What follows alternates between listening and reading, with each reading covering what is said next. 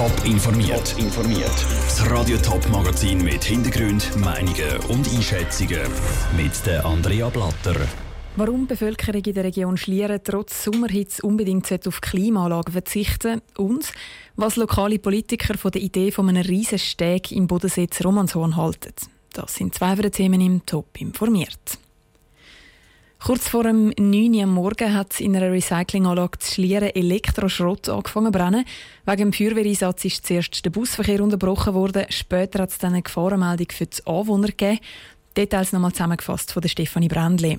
Gefahrenmeldung ist darum ausgegangen, weil es wegen Brand eine riesige Rauchwolke gegeben hat. Die zieht über Schlieren und die ganze Stadt Zürich über. Die Kantonspolizei Zürich ruft darum alle Anwohner in der Region dazu auf, dass sie ihre Fenster zubehalten, ihre Klimaanlagen abstellen und ihre Nachbarn informieren, dass kein Rauch in die Wohnungen kommt. Bis jetzt ist noch nicht klar, wieso es angefangen hat zu brennen. Verletzte hat es nach erster Erkenntnis keine gegeben. Das Feuer ist in der Zwischenzeit auch schon wieder gelöscht worden, rauchen tut es aber immer noch. Vor ein paar Minuten hat die Kantonspolizei Zürich jetzt noch twittert, dass die Warnung nur noch für Anwohner von Schlieren gilt und nicht mehr für die ganze Stadt Zürich. Mehr Informationen gibt es laufend hier auf Radio Top und auch auf toponline.ch. Am Bodensee sollen die Leute nicht nur am, sondern auch auf dem See spazieren können. Das zumindest, wenn es nach der Stadt Romanshorn geht. Die Stadt will nämlich einen 400 Meter langen Steg bauen. Das wäre der längste Steg am Bodensee. Wie das Projekt bei Grossräten ankommt, im Beitrag von der Selin Greising. Es sollte einen 400 Meter langen Steg am Bodensee geben. Das wünscht sich die Stadt Romanshorn. Die Idee ist schon mal da gewesen. Vor vier Jahren ist das Projekt aber an der Finanzierung gescheitert. Jetzt könnte es aber klappen. Die Thurgauer Kantonalbank vergibt nämlich über 100 Millionen Franken für Projekte im Kanton. Das, weil ihr Gang an die Börse mehrere Millionen in die Kasse gespült hat. Von dem Steg begeistert ist die FDP-Grossrätin Brigitte Kaufmann. Mit dem Steg gäbe es nämlich mehr Spazierfläche am Bodensee. Und zwar ohne, dass eben nicht das Ufer tangiert wird. Und da finde ich einfach schon mal grundsätzlich gut. Es ist eine Öffnung und eine Entlastung vom Seeufer. Und ich glaube, dass man auch heute bei einem Steg kann gute Massnahmen treffen für die Umwelt. Zum Beispiel könnten am Anfang vom Steg Vorrichtungen angemacht werden zum Schutz der jungen Fische. Gerade das wäre der SP ein grosses Anliegen beim Bau von so einem Steg, sagt der SP-Grossrat Duri Schallenberg. Natürlich die ganze Seeuferregion mit der Flora, wo man muss berücksichtigen muss. Es kann ja auch sein, dass da etwas Positives und gut ist, wenn zum Beispiel die Schatten überkommen oder so. Ich bin da nicht der Spezialist, aber man muss sicher genau schauen, dass nicht ein negativer Impact ist für Fauna und Flora. Grundsätzlich würden die Politiker also hinter dem Projekt stehen. Bis es soweit ist, geht es aber noch lang.